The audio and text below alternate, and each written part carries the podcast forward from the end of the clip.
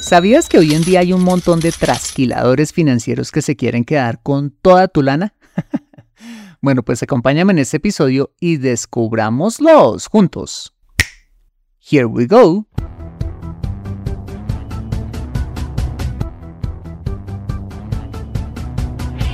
Bienvenido a Consejo Financiero, el podcast de finanzas personales donde aprenderás a manejar inteligentemente tu dinero, salir de deudas tomar buenas decisiones financieras y alcanzar una prosperidad sólida y duradera. Consejo Financiero son finanzas personales prácticas para gente como tú que desean transformar su futuro financiero. Bienvenido a bordo.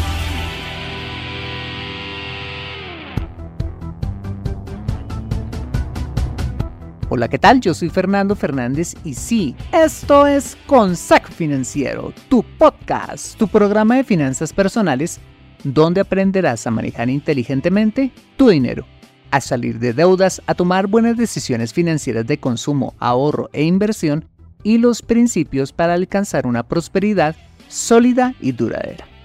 Mira, tener educación financiera es un aspecto esencial para alcanzar tus objetivos de vida.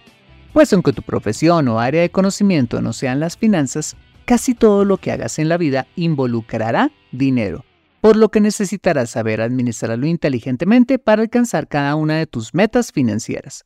En Consejo Financiero aprenderás precisamente a eso, a administrar inteligentemente tu dinero para alcanzar esos objetivos de vida. Y como siempre, te invito a visitar www.consejofinanciero.com, donde podrás encontrar este y muchos más contenidos de finanzas personales que estoy seguro van a ser de utilidad para tu vida financiera. Asimismo, te recuerdo que puedes escuchar Consejo Financiero en Spotify, Apple Podcasts, SoundCloud, Spreaker o la plataforma de podcasting de tu preferencia y encontrarme en LinkedIn e Instagram. Bueno, muy bien, y sin más preámbulos, empecemos con el episodio de hoy. Bienvenidos a bordo. ¿Te has preguntado cómo se siente una oveja cuando le quitan toda su lana? bueno, pues yo creo que se debe sentir algo desnuda y con frío, como seguramente le puede pasar a una persona que le han quitado toda o una buena parte de su lana financiera, como dicen en México a través de las múltiples estafas que con la pandemia y el auge de las transacciones digitales han crecido de forma exponencial. Bueno, pues he traído este tema al podcast para evitar que te trasquilen y puedas salvar esa lana que tanto trabajo te ha costado ganar. ¿Me acompañas? Vale. La primera estafa de la que te quiero hablar son las inversiones ofrecidas a través de personas contactadas, ojo, a través de portales o aplicaciones de citas amorosas. Increíble, ¿no? en este caso, los o las delincuentes se aprovechan de personas solas en busca de pareja en eh, portales legales de citas, ganándose en primera instancia eh, la confianza y tristemente el corazón de sus víctimas, para proceder a pedir préstamos que supuestamente pagarán o para contarles opciones de inversión con rentabilidades astronómicas que esta persona eh, supuestamente está haciendo. En cosas como algo que se ha denominado minería de liquidez. Mucho ojo con esto.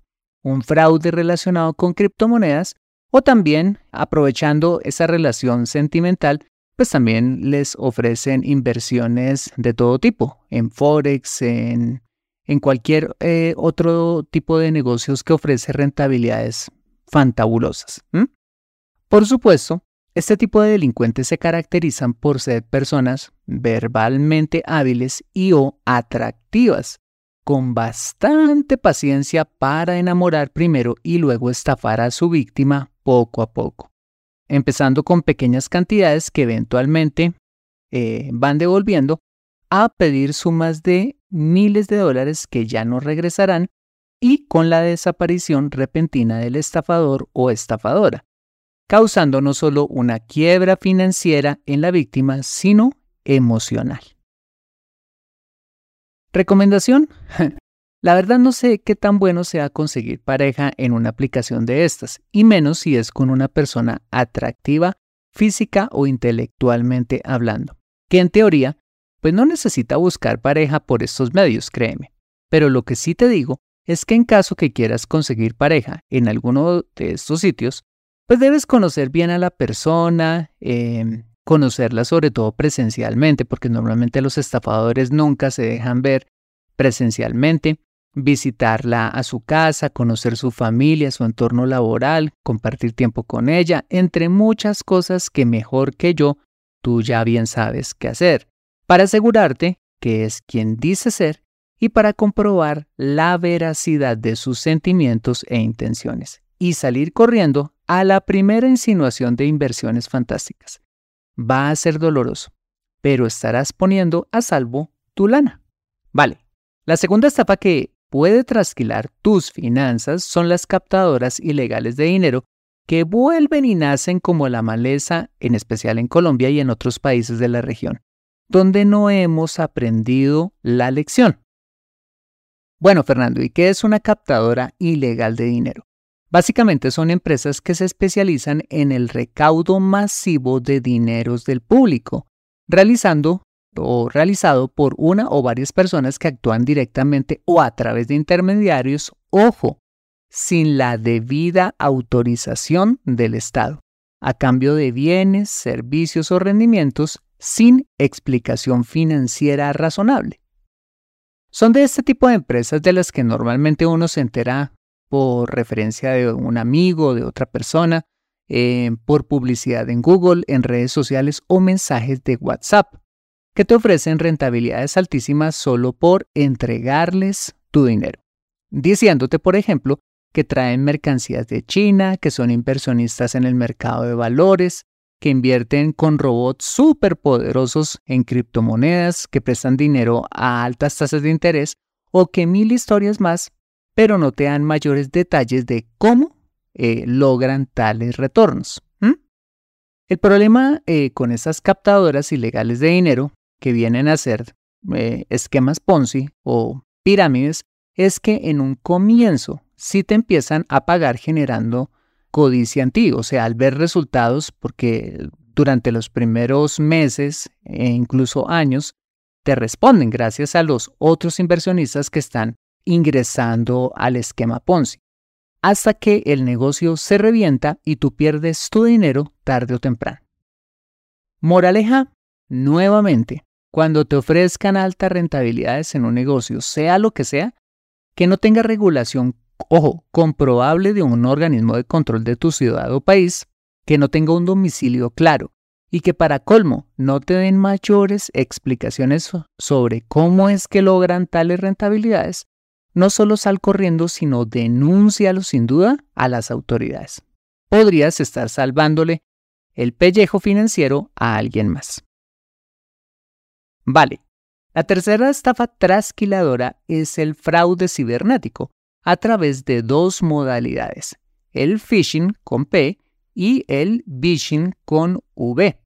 Bueno, ¿y qué es el phishing con P? El phishing básicamente se define como el conjunto de técnicas que persiguen engañarte haciéndose pasar por tu banco, algún servicio de confianza o una persona con el fin de robarte tus claves bancarias y saquear tus cuentas. La forma en que operan los delincuentes es enviándote un mensaje de correo electrónico de supuestamente tu banco o servicio financiero para actualizar datos o para prevenirte de un supuesto fraude que te acaban de hacer, poniendo un enlace en dicho correo para que supuestamente vayas a la página de tu entidad y registres eh, toda la información, incluyendo tus claves, número de cuentas, tarjetas y demás, en una página aparentemente auténtica de la entidad.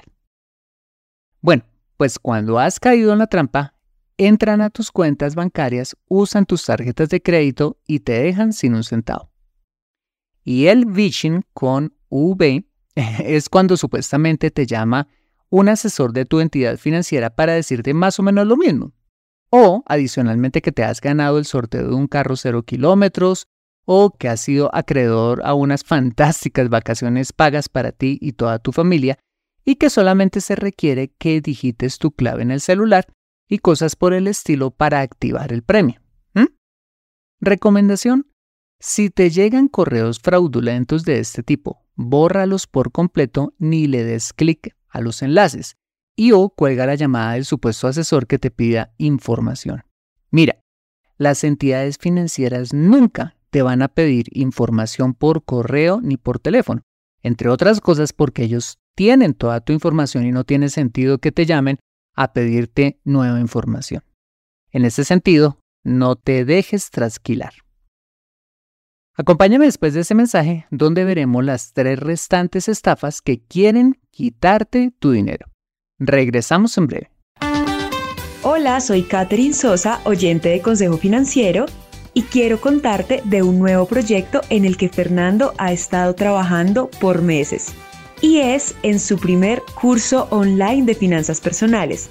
Este es un curso completo donde no solo nos enseña a diagnosticar y a organizar nuestras finanzas personales, sino además las estrategias prácticas para construir riqueza a través del emprendimiento la inversión en el mercado de valores, los bienes raíces, el forex, la inversión en startups y mucho más.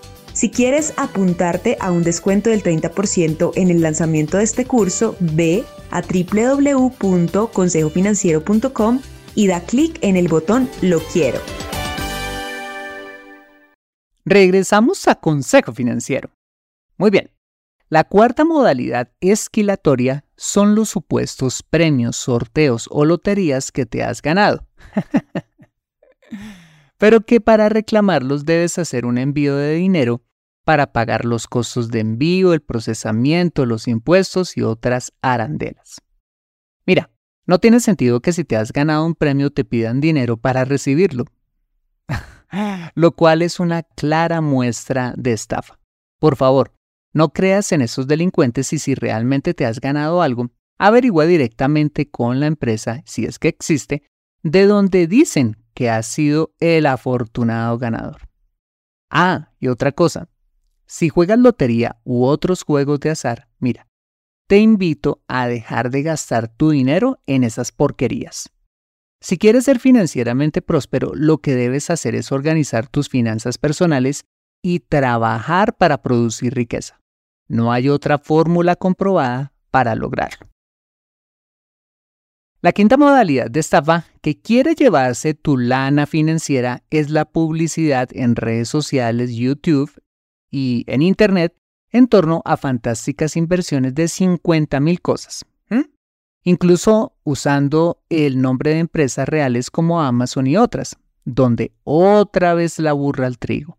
Supuestos gurús, empresas, actores o personas de influencia, ojo, contratadas, dan testimonio o te prometen rentabilidades altísimas por tu dinero.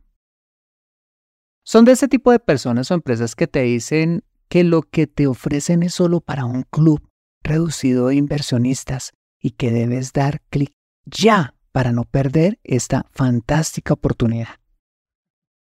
Tristemente, hoy el Internet se ha vuelto como el viejo este una tierra sin Dios y sin ley, en el que los estafadores tristemente pagan exorbitantes cifras en publicidad para anunciar sus estafas.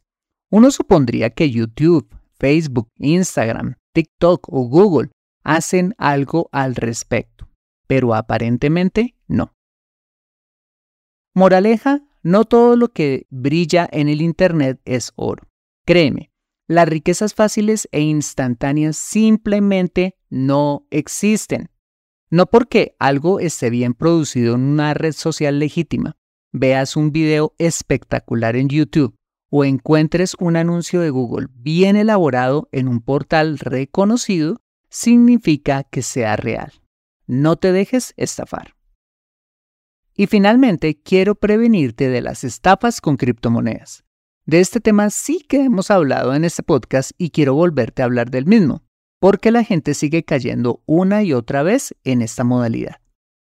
Como te lo decía en un comienzo, cuando te ofrezcan, por ejemplo, supuestas redes multinivel basadas en criptomonedas, cuando te digan que tienen inteligencia artificial para hacerte ganar muchísimo dinero, cuando te ofrezcan comisiones por llevar nuevos inversionistas a estas redes, cuando te hablen de la tal minería de liquidez, cuando se ofrezcan como intermediarios para comprar criptoactivos por ti y cualquier otra cosa que te ofrezcan con criptomonedas por buena que aparente ser, mira, créeme, es una estafa, porque hasta ahora no se ha inventado nada para multiplicar sin razón la inversión en criptoactivos o en cualquier activo financiero y si ya existiera, mira, puedes estar completamente seguro que la empresa o persona que tuviera el secreto no te lo contaría.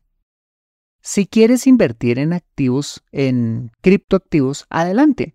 A sabiendas, eso sí, del altísimo riesgo de desvalorización de este tipo de activos. Pero hazlo directamente en una plataforma de exchange legal para comprar este tipo de activos digitales, ojo, atención, alarma, no se necesitan intermediarios. Para que compres este tipo de activos digitales no se necesita de intermediarios. Conclusión, cuando te ofrezcan cualquier babosa con criptoactivos, sal corriendo de allí y denuncia a todos esos delincuentes que lo único que buscan es quitarte tu dinero. Vale, pues estas fueron mis recomendaciones para que no caigas en las manos de estos seis tipos de trasquiladores que solo buscan quitarte tu lana. Te dejo con este proverbio que me parece que viene al dedo para este episodio y es el siguiente. Dice, el hombre prudente ve el peligro y se protege. El imprudente ciegamente avanza y sufre las consecuencias. Mi motivación con este episodio es que veas el peligro y no te dejes engañar. No dejes que el fruto de tu trabajo se pierda por un error de juicio o como lo dice este proverbio, por imprudencia. ¿Preparado para reconocer la siguiente vez a un trasquilador? Tu lana te lo agradecerá. Aprende a controlar tu dinero en Consejo Financiero. Bueno, muy bien, este ha sido el episodio número 288 de Consejo Financiero.